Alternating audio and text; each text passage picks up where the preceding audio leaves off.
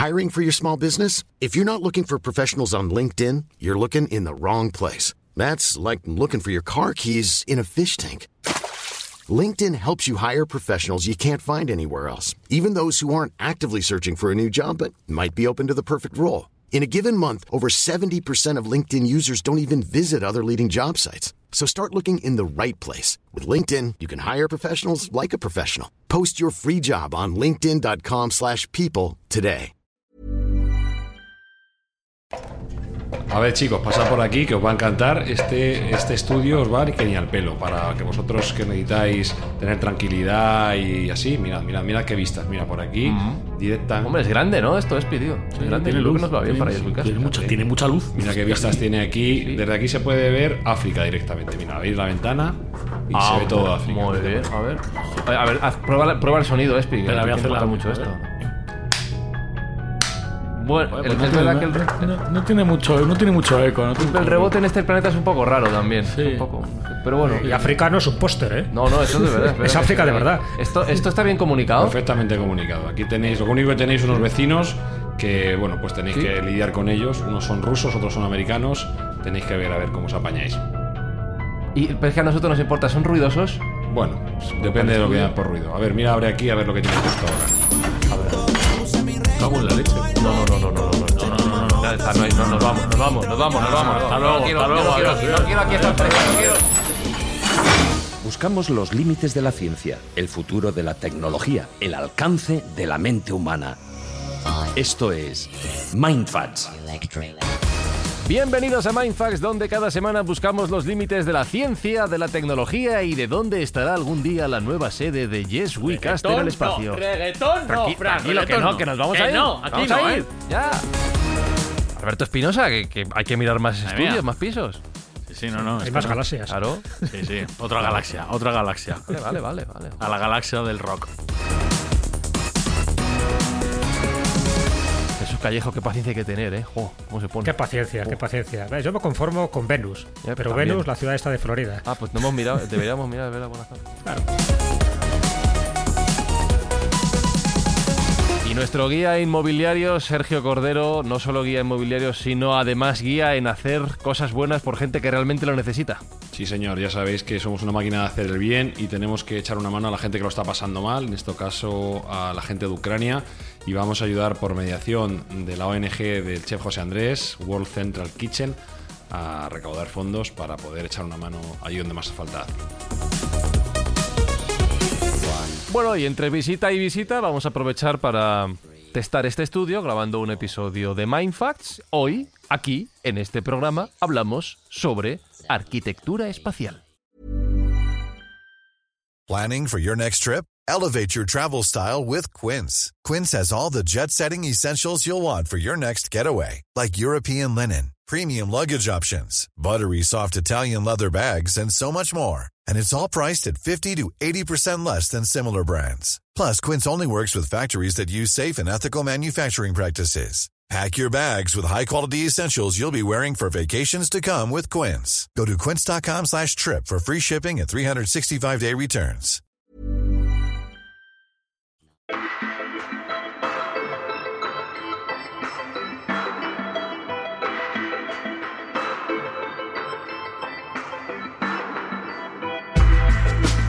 Porque no solo el ser humano ha querido conquistar, descubrir planetas, galaxias, universos, incluida la galaxia del rock también, como decía Alberto Espinosa, sino que eh, sueña con habitarlos algún día, en algún momento, poder establecer bases en ellos. Entonces, Espi, aquí necesito tu ayuda.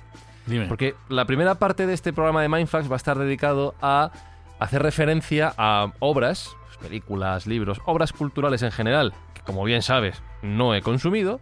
Y entonces un montón de referencias a cómo los autores han imaginado que serían estas eh, estancias humanas en el espacio. Entonces, Ujú. da tú la réplica, porfa. Es decir, que a mí me pilla mal esto. Te la ¿vale? subtitulo. Échame. Te lo, te subtitulo todo. Por que yo lo entienda, ¿vale? Por favor. Bueno. Eh, Jesús Callejo, Sergio Cordero, es verdad que los autores, bueno, voy a decir de ciencia ficción, pero de muchos estilos, han querido imaginar cómo sería nuestro hogar en otras partes del universo, ¿no? No, tenemos que partir de la base de que, como bien dices, el ser humano tiene querencia por salir fuera y tiene querencia por conocer su entorno espacial, pero tenemos el pequeño inconveniente de que el espacio es bastante dañino para nuestros cuerpos. No, es un poco hostil para la vida como conocemos y entonces tenemos que protegernos. Con lo cual hay que crear una serie de condiciones para poder habitar y para el propio tránsito allá hacia donde vamos que nos permitan seguir con vida. Y esto pues ha sido un problema que muchos autores han ido visionando y han ido imaginando cómo se podría solventar. Hmm. Echando la imaginación, Jesús, en muchos casos. Sí, sí, sí, está claro. Sabes que precisamente algo que es ilimitado es la imaginación del ser humano.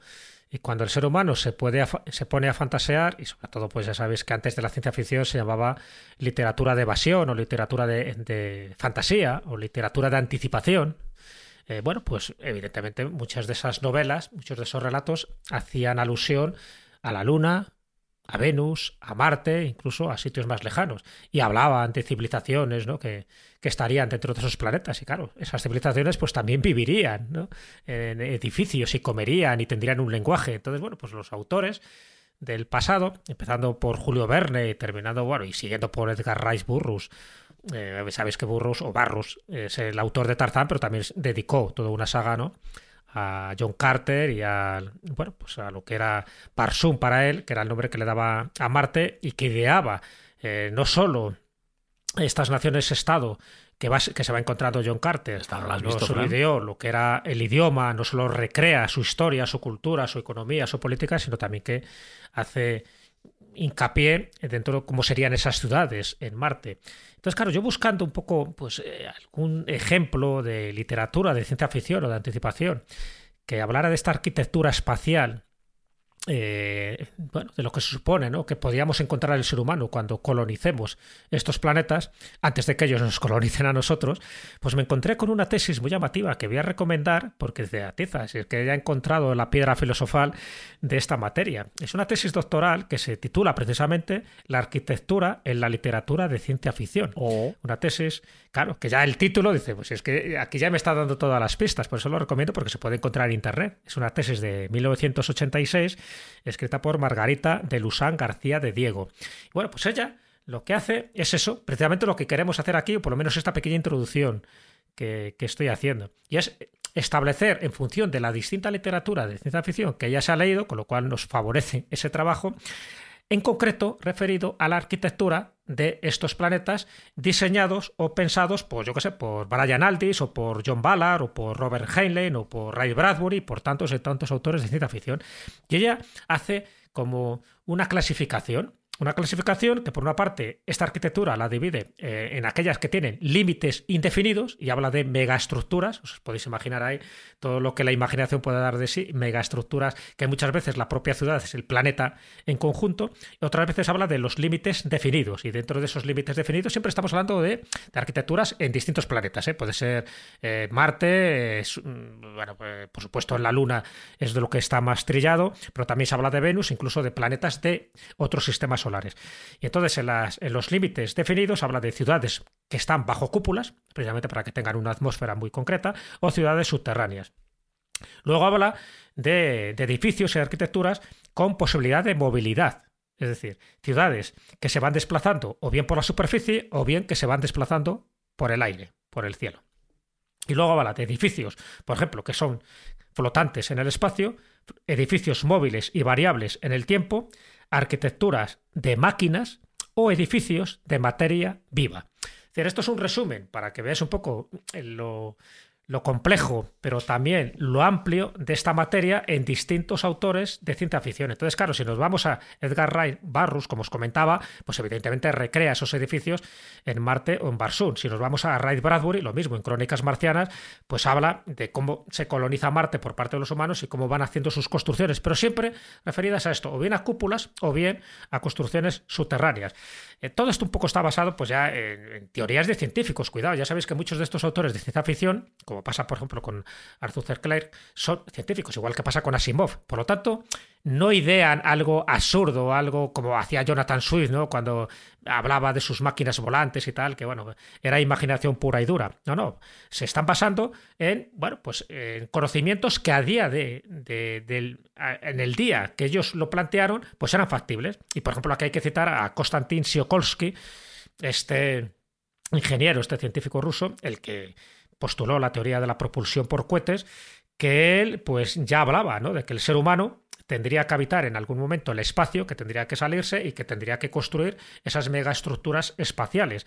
Eh, hay autores, por ejemplo, por citar un español, porque casi siempre parece que todos los autores que citamos son extranjeros, Domingo Santos tiene una obra que se llama Encima de las nubes, donde habla ya de ciudades volantes. Estas ciudades volantes, evidentemente solo para ricos, solo accesible para una élite, estarían suspendidas en el cielo sin contacto físico con la Tierra, que por cierto, como bien sabéis, hay una película que es Elysium, donde de alguna forma está manifestando esto, ¿no? Estos mundos islas donde solo pueden estar los más privilegiados porque la Tierra ya es inhabitable, por la contaminación, por la delincuencia y por tantas y tantas cosas.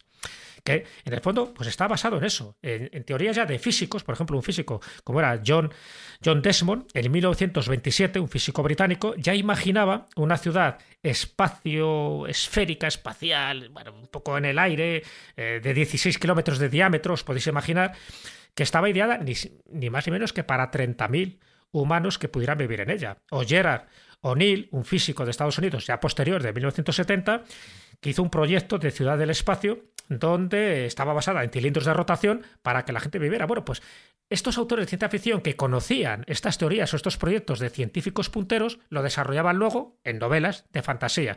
Entonces, bueno, yo creo que es una vieja idea que todo el mundo lo ha tenido en cuenta, ya digo, incluido Arthur. Clarke, con, en fin, por ejemplo, las arenas de Marte, ya habla de dos ciudades que estarían bajo cúpulas, y por cierto, dos ciudades que dan nombres como muy específicos. Una ciudad sería Percival Lowell y la otra es Giovanni Schiaparelli. Tanto Lowell como Schiaparelli son los que idearon en su momento, crearon o pensaron que había canales artificiales en Marte cuando los observaron por sus observatorios astronómicos. Entonces, bueno, este tipo de guiños siempre hacen referencia a que algún día, a que algún día, y esto lo comentará Sergio, me imagino, con más detalle, muchos científicos están pensando que la única solución que tiene la humanidad es salir del planeta y para salir del planeta tenemos que eh, organizar y estructurar una, una arquitectura espacial que nos permita a los hombres vivir sabiendo que vamos a colonizar planetas que son hostiles, que son hostiles por su alta densidad, por su baja presión, porque su atmósfera eh, es irrespirable, por muchísimas y muchísimas cosas, o porque está muy cerca del Sol o porque está muy alejado del Sol.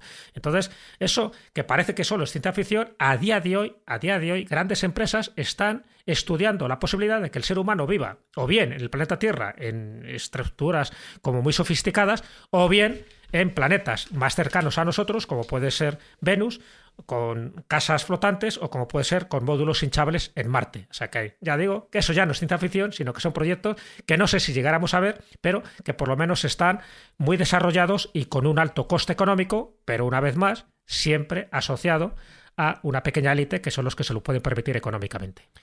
Lo ves, Espi, no he visto ninguna. Y eso que ¿En serio? he hablado de John peli Car- solo. Pero si John Carter es de hace poco, tío. No la he visto, tío. no sé, Y- y la 2012, Elysium no la recomiendo, eh, Fran. Mola, muy buena. es de Disney. Es una distopía muy interesante. Podéis recomendar lo que queráis. Y los libros. Y Elysium mola muchísimo, tío. Ya, ya, pues Elysium no de Matt- con Matt, Matt Damon. Yo un poco en la David Foster, la en mala. continuidad de lo que ha estado comentando Jesús, tan bien expuesto, a mí me parece destacable el marcar y remarcar la imaginación que tenía esta gente. Por ejemplo, en el caso de Julio Verne, en su libro De la Tierra a la Luna, que es del 1865, hay varios detalles que es que calca a lo que luego son las exploraciones espaciales. Es tremendo. Eh, una tripulación de tres, las dimensiones más o menos de la nave, incluso el lanzamiento desde Florida. Él dice que la nave va a salir de Florida. Entonces esto es absolutamente similar a los aterrizajes del, equipo Apolo, ¿no? Y de la misión Apolo, que, que- fueron... y quiero recordar que hace, hace órbita. O sea, no, no impacta directamente. Hace una órbita en la Luna Bueno, y, es lo y que viene a decir, eh, lo- algo la, así. la parte que menos se parecería es ¿Un que, cañón? es un cañón, efectivamente, que lo lanzan con un cañón, cosa que bueno, pues sería imposible porque mataría por la aceleración constante tan radical eh, a la tripulación. Eh, por ahí no, no podría, no podría ser factible, pero bueno, es que hay cosas como la- el material utilizado, que es aluminio, que es también el, el utilizado en las misiones Apolo, el equipamiento que llevan dentro de, de la nave, con hachas, con picos, con generadores de oxígeno. Eh, Bueno, pues es que es tremendo cómo, cómo este señor, que tenía una mente preclara sin duda alguna, pudo anticipar una tecnología tan distante como, como fue la, la que luego se llevó a cabo para los lanzamientos desde, desde Estados Unidos y Rusia, ¿no? Entonces, Pero él estaba muy al día de todas las Sí. noticias científicas que se publicaban. Sí, O sea, sí, era alguien muy que No solo en informado, esa duda sino en muchísimas más, se adelantó a cosas, eh, por ejemplo, también con el submarino Nautilus y, bueno, con Robur el Conquistador también, con ese tipo de naves volantes. Se adelantaba porque él, como estaba al día, entonces él lo que hacía era, bueno, pues decir, vale, vamos a fantasear utilizando la tecnología que hay de hoy, pero más sofisticada. Y al final, pues fue acertando, ¿no? Mm. Yo recomiendo, por ejemplo, El París, París siglo XX, que es una obra que se publicó un siglo después de que él muriera, porque su editor consideró que era tan absurda y, y tan imaginativa que, que no era creíble. Y sin embargo, cuando se publicó, bueno, pues acertó prácticamente en casi todo lo que él decía, aparte de la iluminación eléctrica que tendría París, aparte de los trenes subterráneos y tal, tal. Bueno, pues en su día, cuando que era una de las primeras novelas de 1862, una cosa así, el propio editor eh, editor no quiso publicarla porque dice, bueno, este se ha pasado ya tres pueblos y esto ya no se lo cree nadie. Dice, bueno, que se lo crea lo de viaje en el globo o lo de la Tierra a la Luna o lo del Nautilus, vale. Pues París, siglo XX, la recomiendo porque es donde más anticipó, donde más acertó y sin embargo es la novela que nunca se llegó a publicar en vida. Sí, sí, él era un especulador informado que, bueno, pues un poco como somos nosotros también en este podcast. ¿Quién sabe si dentro de 500 años Estamos al algunos estudiosos dirán, ¿veis cómo Mindfuck ya lo anticipó Claro. lo que había pasado? Eso es. Muy probablemente, muy probablemente nos ocurra. Y bueno, aparte de Verne, como bien ha dicho Jesús, como casi todo lo borda, pues Konstantin Tsiolkovsky en 1903, eh, uno de los padres de la aeronáutica, que bueno, pues tuvo ideas como la del ascensor espacial, que hemos dedicado a algún podcast, incluso que basó su diseño en la Torre Eiffel. Eh, él ya vislumbró la, dificultad que iba a tener la gravedad, eh, cómo crear gravedad artificial, eh, cómo mantener el aire dentro de las, propias naves, cómo utilizar eh, trajes espaciales para poder salir fuera de, fuera de las naves que fueran oportunas. Este hombre también era un visionario tremendo, incluso más allá, más desarrollado, a mi juicio, que Julio Verne. Es verdad que es posterior, pero bueno, a mí me parece tremendo cómo pudo ser eh, alguien tan anticipado, estamos hablando de 60 años aproximadamente la anticipación que tuvo sobre conceptos que es que luego se llevaron eh, pues a cabo casi, casi al pie de la letra. Este hombre ya sabía que era absolutamente necesario para el ser humano salir de nuestra Tierra para poder permanecer como especie, poder persistir como especie.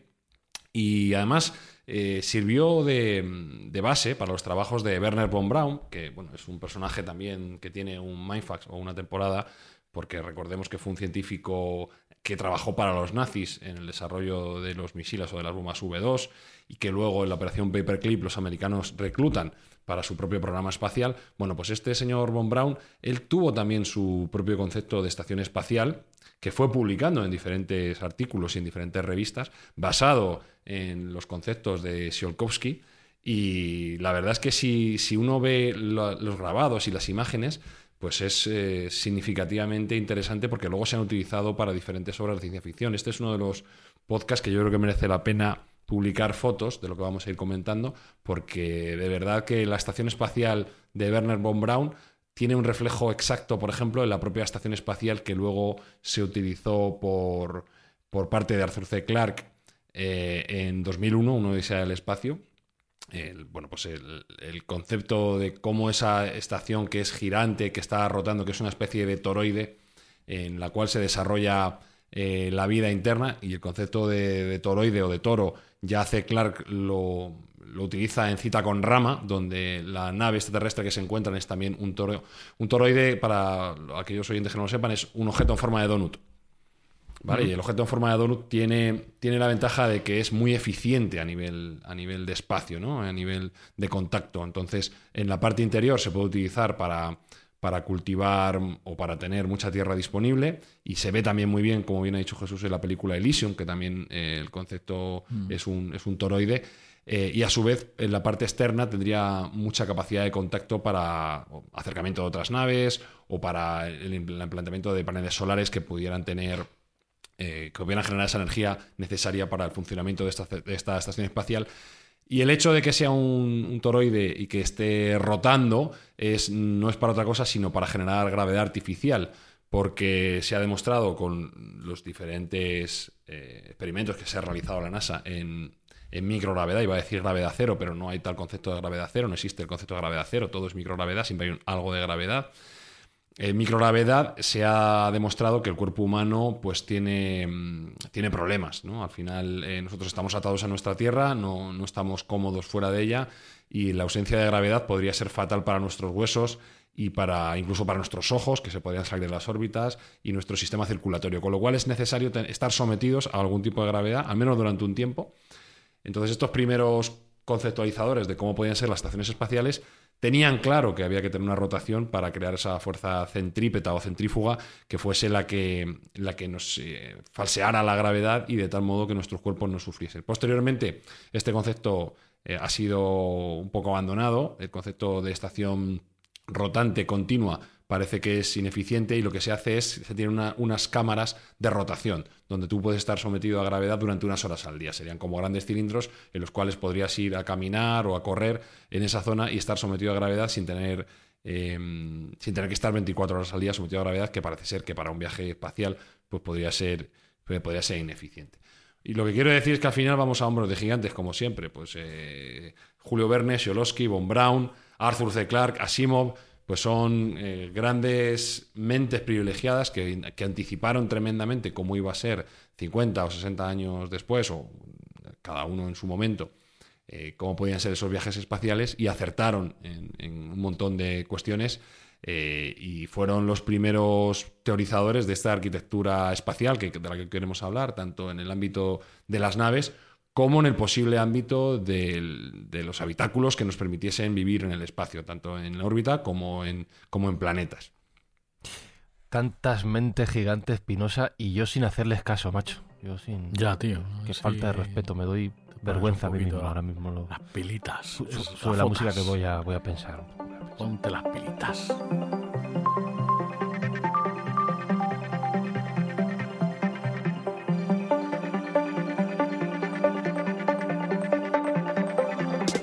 Y este aquí que, como ya se ha apuntado Sergio, en la actualidad no hemos llegado a colonizar permanentemente otros planetas, pero sí tenemos esa casa en el espacio, cerquita de la Tierra, pero ahí está fuera. Y sí, sí, permanente, bueno, pero menos mientras dure.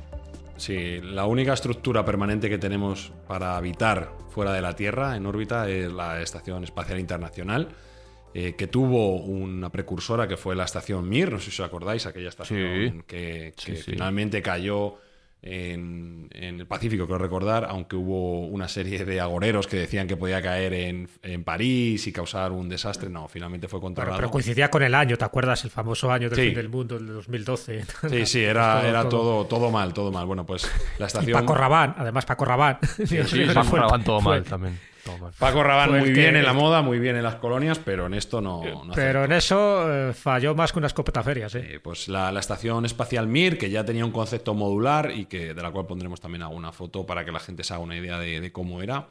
Eh, fue una precursora de esta estación espacial internacional, que es un hito de la humanidad completamente, porque no mucha gente pensaba que en primer lugar, es un, es un elemento de colaboración internacional, esto hay que destacarlo, no es de un solo país. ¿no? Entonces, ha sido una de las grandes colaboraciones entre Rusia, Estados Unidos, Japón y Europa, eh, que bueno, junto con otros países menores, pero principalmente estos, o sea, es un protoesfuerzo de la humanidad completa por hacer algo en conjunto y se ha demostrado que colaborando todos puede salir bien. No, solo tenemos guerras y distensiones, sino que también podemos hacer cosas conjuntas y cosas que funcionan y que funcionan bien.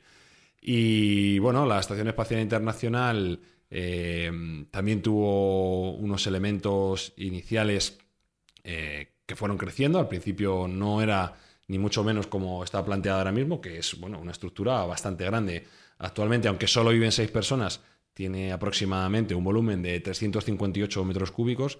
Esto, eh, para que nosotros lo visualicemos, podría ser como un apartamento pequeño, un apartamento pequeño de unas tres habitaciones, ¿vale? Porque estamos hablando de metros cúbicos y, en, suelo pisable, por así decirlo, aunque no tiene ningún sentido porque la Estación Espacial Internacional no existe el concepto de pisable porque no hay arriba, no hay abajo, eh, sería, bueno, más o menos el espacio de un apartamento de unos tres dormitorios, como en el cual podemos vivir nosotros mismos, con lo cual no estaríamos, no estaríamos tan incómodos. Y suele tener una tripulación de seis, normalmente el máximo de, habitantes. Bueno, entonces, entonces están apretaditos. Sí, ¿eh? sí, sí, tienen que compartir baño y, y aunque no hay baños, porque tienes que hacer tus necesidades en una bolsa, hay una... Me, lo- me lo estás viendo fenomenal. Bueno, bueno, eh, de- claro, las vistas son inmejorables, eso sí, ¿eh? Ah, eso sí, todo exterior. ¿no? Las vistas y el, el- imagínate el amanecer como tiene que ser también ahí en la estación espacial, ¿no? Debe ser, debe ser espectacular. Eh, no hay mm, paredes definidas, no hay suelo, no hay techo, eh, todas las áreas a la vez. Es, es un coworking gigante porque se vive, se duerme, se trabaja, se hacen experimentos, todo en, en el, mismo, en el mismo entorno. Entonces es una convivencia bastante curiosa entre esas personas que la habitan permanentemente. Y además está en permanente renovación. A cualquier persona que, que odie las obras como yo, pues eh, ahí no, no se para nunca de reformar, de rehabilitar. Están entrando, saliendo módulos, se está ampliando y, y- y modificando continuamente. Y hay que decir que, bueno, pues que como he dicho antes, ha ido creciendo durante el tiempo. A día de hoy eh, tiene una superficie mucho mayor de la que tenía originalmente.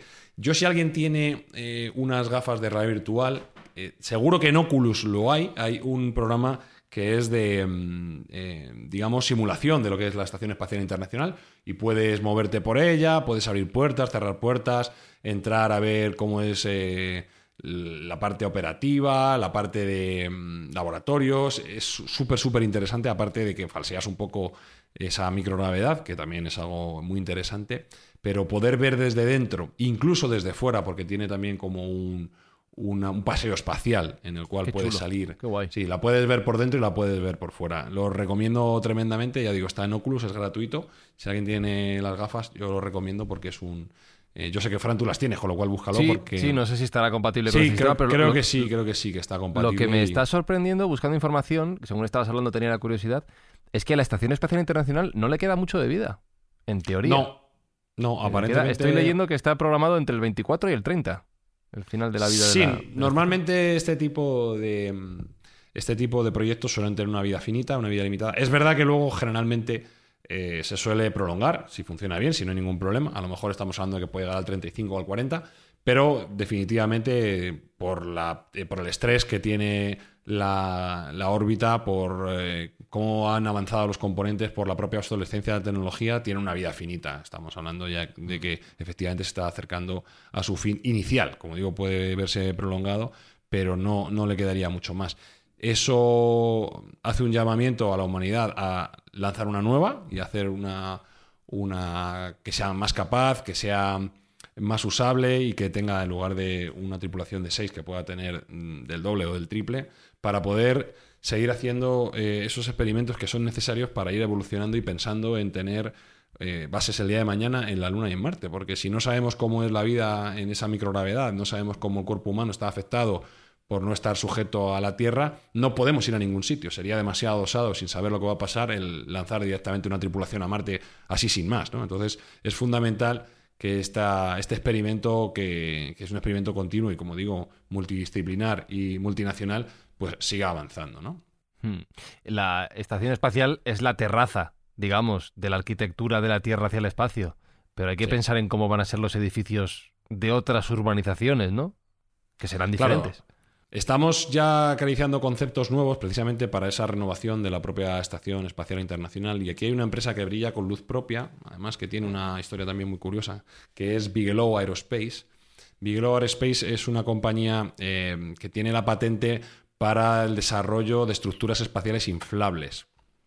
¿De acuerdo? En lugar de ser rígidas y sólidas, como son actualmente los módulos de la Estación Espacial Internacional, que no deja de ser la carga de un cohete se acopla a la Estación Espacial Internacional. Por cierto, también recomiendo, si queréis ver algo chulo, eh, el último acople de una cápsula Dragon de SpaceX, cómo es el procedimiento de encaje con la Estación Espacial Internacional, que es algo que pone los pelos de punta, está en YouTube. Flipante, flipante. Sí, muy sí, sí. alucinante, algo tremendamente tecnológico y que lo hacen con una facilidad pasmosa, ¿no? Parece eh, casi automático y no quiero pensar las horas de ingeniería y de proceso que debe llevar hacer algo tan complejo tan bien. Como decía. Bigelow Aeroespacial eh, tiene esa patente para desarrollar con- eh, estructuras espaciales hinchables. La ventaja que tienen es que eh, ocuparían mu- mucho menos espacio y mucho menos peso para llevarlas al, al espacio Y estaríamos hablando de que una estación espacial que se basase en este tipo de módulos, en lugar de estar sujeto al entorno de 300, 400 metros cúbicos, estaríamos hablando ya de, multiplicar por 10. eh, elevar eh, a, a 3.000, 4.000 metros eh, ese espacio. Claro, al final tú estás lanzando muy poco peso al espacio, luego el, eh, digamos que el hinchamiento de, de esos módulos es casi a demanda, no, no, no está muy limitado. El material parece ser que es un material muy elástico y que no tiene ningún problema. Ya se ha probado en, en órbita y parece ser que es incluso resistente a micro a micrometeoritos, que es bueno uno de los grandes problemas que puede tener cualquier. Claro, porque te iba a preguntar que, que es que eh, se piensa muy fácil, pero bueno, hay que subir aire a- para hincharlo. Pero, ¿qué pasa si pinchas? Está, está previsto. De, parece ser que el material del que está hecho no es tan sencillo, es un material muy resistente, aunque es muy elástico y no, no rasga. Y por otra parte, tienen un sistema, mm, digamos, modular, en tanto en cuanto eh, no es una sola habitación, por así decirlo, son varios compartimentos. En, en el caso de que una pierda la presión, las otras no se ven afectadas. No se puede, es Uh. como, como un submarino que también. Eso dijeron en- del Titanic. Sí, es verdad, es verdad, y no, no salió bien, ¿no? No. Bueno, pues parece ser que estos módulos hinchables, que, que son bastante chulos, eh, sí que están por buen camino. La NASA los ha validado y podrían, podrían empezar a lanzarse. Ya se lanzó uno en 2016, ¿de acuerdo? En, una Space, en un Dragon SpaceX. eh, y a partir del 2025 podrían empezar a lanzarse ya eh, en prueba, en beta, a la Estación Espacial Internacional con vistas a que la nueva que se haga pues ya sea casi toda hinchable y tenga mucha más capacidad a todos los efectos, porque necesitamos más espacio si queremos subir. Y decía que Bigelow Espacial, esta compañía tiene una cosa muy curiosa y es que es eh, la única compañía pseudo oficial, por así decirlo, o, o que tiene un permiso pseudo oficial para investigar tecnología alienígena. Es una de las compañías que están asesorando al- a la defensa americana en aquellos elementos y aquellos materiales que no se pueden eh, identificar como terráqueos, ¿no? Entonces, bueno, pues es una parte, un modelo de negocio que aparte de crear módulos hinchables es, es curioso, ¿no? Es curioso. Mm. Curioso. Entonces, esto sería la fase 2, por así decirlo. Eh, eliminamos la Estación Espacial Internacional, ahora hacemos una nueva, probablemente con módulos hinchable. hinchables, Ah. ganamos mucho más espacio. ¿Cuál sería la fase 3? Pues la fase 3 es una fase ya mucho más avanzada, ¿vale? Y esta fase se está desarrollando especialmente en el MIT, en el en MIT de Massachusetts, eh, donde, bueno, gran parte de la conceptualización de eh, tecnología avanzada tiene lugar. Y y uno de los conceptos más interesantes en ese ámbito es el, el llamado proyecto Tesarae, ¿vale? Eh, que es arquitectura espacial de autoensamblaje. Y esto, esto sí que recomiendo a todo el mundo que ¿Esto no es como un. Lego gigante o cómo funciona? Ni siquiera. Es, imagínate un enviar un número de baldosas en dos dimensiones que van plegadas, Ajá, ¿vale? sí. Con, con forma hexagonal y pentagonal. Las lanzamos en una cápsula Dragon o en cualquier otro elemento de transporte que queramos lanzar. Van plegadas, una, una, una pegada a la otra. Y las propias baldosas son inteligentes, tienen capacidad de procedimiento y todos, y, todos sus lados, por así decirlo, tienen imanes de altísima potencia, electroimanes de altísima potencia. De tal modo que al ir van plegadas, pero se van desplegando y se van formando en función de la forma que queremos realizar. Una, una especie de cúpulas geodésicas, ¿vale? En el espacio, que son inteligentes y que pueden y que pueden crear la forma que ellas consideren más oportuna en función de la misión a la que se están lanzando. Por ejemplo, no sería lo mismo un- el- el- la forma que tendrían poligonal en, en- en una misión eh, orbital que la que tendrían en una misión eh, planetaria. Esto me recuerda en lo que Jesús, orbital. salvando la distancia de los edificios de materia viva, ¿no? Materia inteligente en este caso. Que se pueden Sí, bueno, es, es uno de los conceptos también que se, que se manejan para Marte. Luego, si nos da tiempo, hablaremos de ello. Pero mm, lo interesantísimo de este concepto es que ya hay un prototipo funcional, ¿vale? Que ya se ha probado, que ya se ha enviado a escala, por supuesto, pero que, mm, están funcionales. Y podíamos crear eh, domos geodésicos, podíamos crear una sala de conciertos o una catedral, si quisiéramos. Podríamos crear la modularidad y la forma que queramos, porque una cosa interesante en el espacio es que en principio las formas no nos, no nos someten, no tenemos una forma concreta, podemos hacer lo que nos dé la gana en el espacio. Es verdad que hay formas que son más eficientes que otras, pero podemos hacer lo que nos dé la gana. Y mm, al ser sólido y tener otra, otras características distintas a lo que hemos estado hablando antes del elástico inflable, estos sí estarían sometidos a los rigores de los micrometeoritos y como lo han solventado es algo que a mí también me fascina, que es con enjambres de microrobots. Que los destruyen, los interceptan. No, lo arreglan, lo parchean. Tú tienes Ah. eh, cientos de microrobots pululando por el exterior y por el interior de la nave, como cucarachas o, o insectos, y detectan, de- digamos, no detectan ellos, la propia, la propia baldosa donde ha, sido- ha sido alcanzada por un micrometeorito se queja, levanta una bandera y le dice al sistema central, tengo un pinchazo. Y allá que van estos nanorobots a- con sus mini soldadores y sus mini placas a arreglarlo poco a poco. Entonces, esto está exi- o sea, esto, existe esta tecnología está probada y está testada. A, es- como Madre digo, a escala. Me, como me acabo de alucinar. Sí, no, no, y es de verdad que el concepto es alucinante. Te digo más, el- la cabeza pensante de este proyecto es una chica que no tendrá más de 30, 35 años, lo cual me quitó el sombrero completamente para que luego digan que, que no hay mujeres capaces en el mundo de la ciencia. Pues este concretamente es Ariel Ekblau, eh, cabeza de este proyecto. Y, y bueno, ya se han enviado vuelvo a repetir, a escala muy pequeña este tipo de conceptos. Y una de las cosas más interesantes que tienen es que además eh, tienen inteligencia distribuida. No hay un solo ordenador que dé, que dé instrucciones a todos, sino que cada una de esas baldosas tiene su capacidad de proceso independiente, de tal modo que si falla una, no falla el resto. O sea, una o unas cuantas pueden mm, tener problemas durante la misión y no funcionar y eso no afectaría de ningún modo al resto. O si hay una- un impacto de un meteorito suficientemente grande como para que no pudiera ser reparado por estos microrobots, lo que hacemos es cortamos esa sección, ¿vale? Esa sección se desmantela en tiempo real y iría esas baldosas a, ayudar o a apoyar a otros sectores que, que- lo necesitaran. Con lo cual, bueno, pues es una, una especie de, creación arquitectónica distribuida con inteligencia artificial propia. eh, que, bueno, veréis las fotos que son absolutamente, parecen, en cierto modo parecen balones de fútbol antiguos de estos que eran con, con hexágonos, ¿no? Pues, eh, pero es Sí, estaba pensando eso, sí. Sí, justo. Bueno. Súper interesante este concepto que además, como digo, tiene mm, varias capacidades, es decir, nos vale igual para orbitar la Tierra que para ir a la Luna, que para mandar una colonia en Marte, eso es otra ventaja, no tienes que diseñar para cada una de las misiones, simplemente se adaptarían a cada uno de los formatos que fueran necesarios y también nos permitiría redi- redimensionar eh, los espacios en tiempo real de forma muy rápida. Hoy somos dos en la estación espacial, tenemos una cúpula pequeña, mañana somos cuatro, ampliamos eh, sin ningún problema en cuestión de horas. Entonces, este es un concepto que, bueno, nos está volando a la cabeza personalmente en mi caso y, y que está eh, dentro de lo que es el rango temporal de un futuro cercano y que quizá en, en- estamos hablando de décadas para verlo, no, no siglos. Hay que tener fe y, y ver si finalmente se desarrolla este tipo de proyectos. Y eso traería una noticia brutal que te encantará por lo que te he dicho antes, que es el final de las reformas, las autorreformas de los edificios.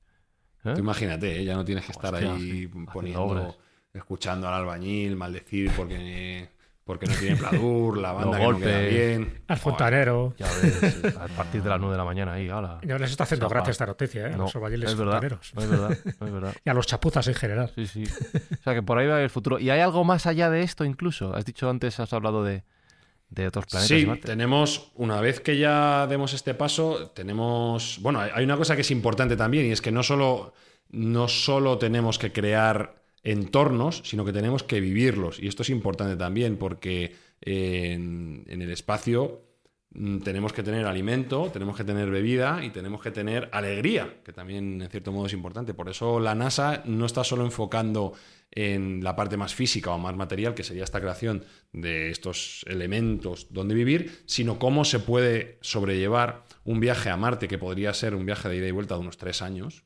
Recordemos que por las diferentes órbitas, pues eh, está cifrándose más o menos en, esa, en ese mm, tiempo, una- un viaje de vuelta a Marte, que parece ser el objetivo más cercano.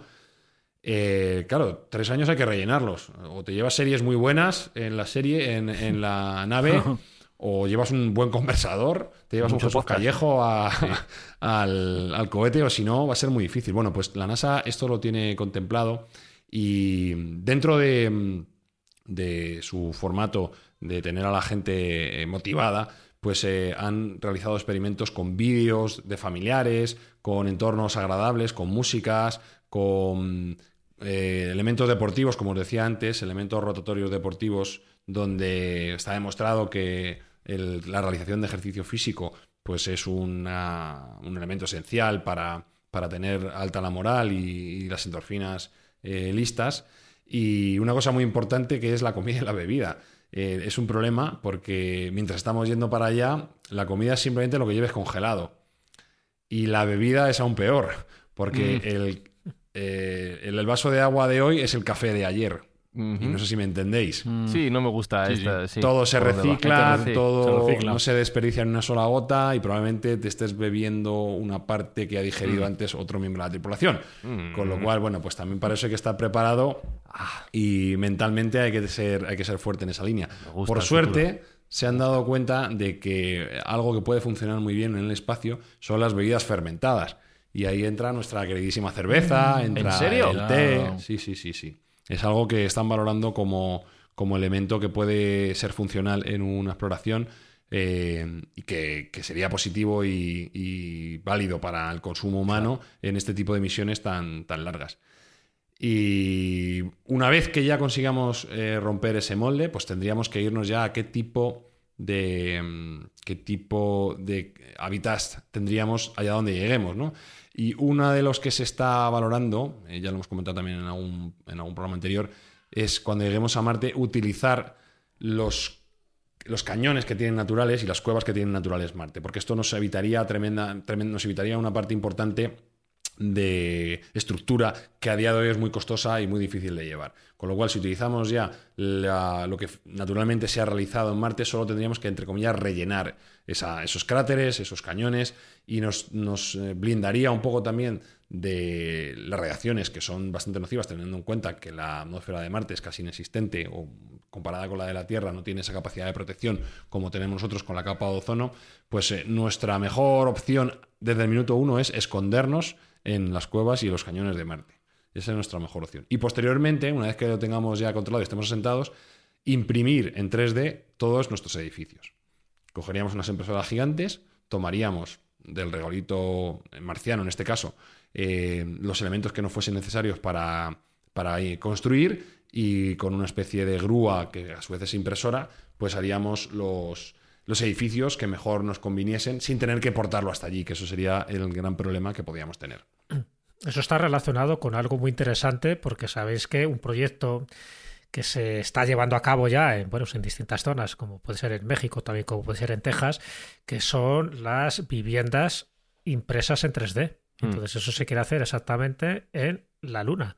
Es decir, ya hay varias empresas norteamericanas como Icono, como Big, que quieren hacer eso con esas grúas, con, con esa impresión modular, pero que, que ya están como diseñadas y que se hacen en un tiempo récord, con un coste también bastante mínimo y que, y que permita hacer esas vacaciones lunares ¿no? en estas viviendas, en esta especie de cúpulas hinchables en 3D. O sea que por ahí van los tiros, y ya te digo, es un proyecto desde el año 2018 que se está haciendo y, por supuesto, protegido contra el principal enemigo que tiene la Luna, que son las radiaciones de rayos gamma. Mm. Así que por eso te digo que por ahí, por ahí van las cosas últimamente. Sí, lo que se plantea es eso, imprimir en 3D eh, toda... Se habla de impresión 3D avanzada, no solo de los propios edificios, sino también de las herramientas que se necesitase. Tener en cuenta que al final no podemos llevar muchas cosas a la Luna, no podemos llevar muchas cosas a Marte, con lo cual casi todo hay que imprimirlo.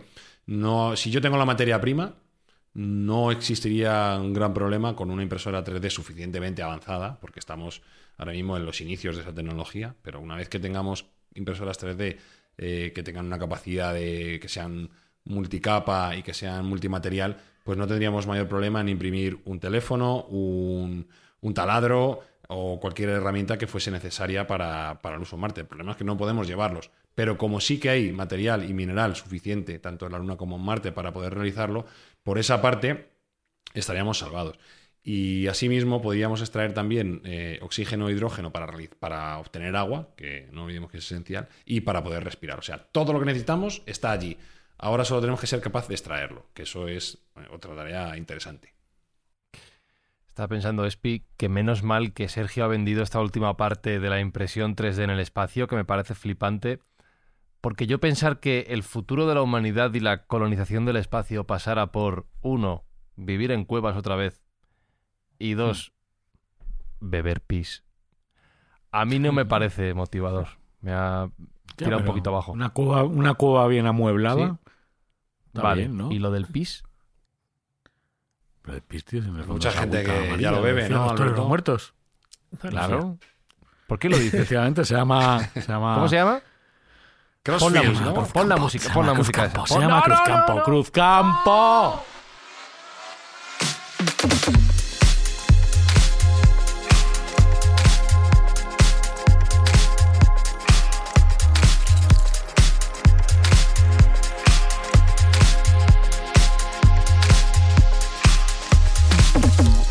Y vamos bien, el programa, hombre, no habíamos dicho nada de esto. Por favor, para un día que. Ah, bueno, jo, tío. ya comentarios en redes, de qué pesado. llaman llaman A ver, pesados. ya está, ah, es con el ah, chistecito. la Sí. bola al trigo. De chulo.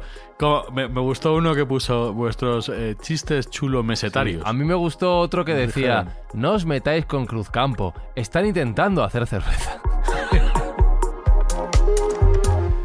Pero si no, no seríamos Mindfax, Alberto Espinosa. Si no, pues que vayan a escuchar Tío, otro es podcast. lo que hay, Claro. pues yo qué sé, si la Cruzcampo es una mierda, pues hay que decirlo. Esto es así. por lo del. por- Lo que tienen que hacer es poner dinero en este programa para que Para que los lo podamos gracia. para hacer cositas buenas, para hacer cositas buenas. Lo estoy viendo complicado, Jesús Callejo, que eso ocurra, ¿eh? No sé, no sé, por cualquier cosa. Por algún motivo. Va a ser complicado, Sí. pero bueno, yo creo que eso es un, un sello de identidad de Mindfats y eso tiene que, que preservarse. Mm. Pero bueno, un poco como bien decía Sergio, yo creo que hay que pensar ahora, y todos los oyentes lo saben, como decía también Michio Kaku, ya sabes que para mí es una de las mentes más clarividentes a, eh, a nivel científico, que la humanidad poco a poco se tiene que ir alejando gradualmente de, este planeta y empezar a construir otras cosas por ahí, porque este planeta, si va por, por donde va, yo creo que, que tenemos que empezar a buscar planes B. Y el plan B posiblemente está en el espacio. Y mientras llegue el plan B y llegue ese patrocinio, Sergio, nosotros aquí en la Tierra intentaremos seguir haciendo de este lugar un sitio mejor para vivir. Sí, nuestro plan A y B y C es echar una mano al que lo necesita y ahora mismo, como todo el mundo sabe, lo están pasando muy mal en Ucrania y vamos a ayudar, gracias a los oyentes, a hacer una donación de fondos para la ONG de Chef José Andrés, World Central Kitchen, que es nuestro próximo proyecto y mandarles nuestro mejor ánimo, nuestra mejor energía y nuestra pequeña colaboración. Pues esto es lo que consiguen vuestras escuchas desde la Tierra, desde Marte, desde Venus o desde la parte del universo en la que estéis en este momento oyendo Mindfax. Así que gracias una semana más y volvemos en siete días, ¿vale? Besos, saludos interplanetarios y abrazos de Fran y Zuzquiza. Y hasta el próximo programa. ¡Adiós! Mindfacts llega cada semana a tus oídos a través de Spotify, Apple Podcast, Evox, Google Podcast o tu aplicación favorita. Búscanos en redes sociales. Somos Mindfacts. Capitán John Carter. Virginia. Virginia. Mi nombre es John Carter. Y vengo desde Virginia. Virginia. Barsum. Un mundo al límite. Porque Zodanga, con su nueva arma, amenaza con destruir Helium. Y si Helium cayera, caería Barsum.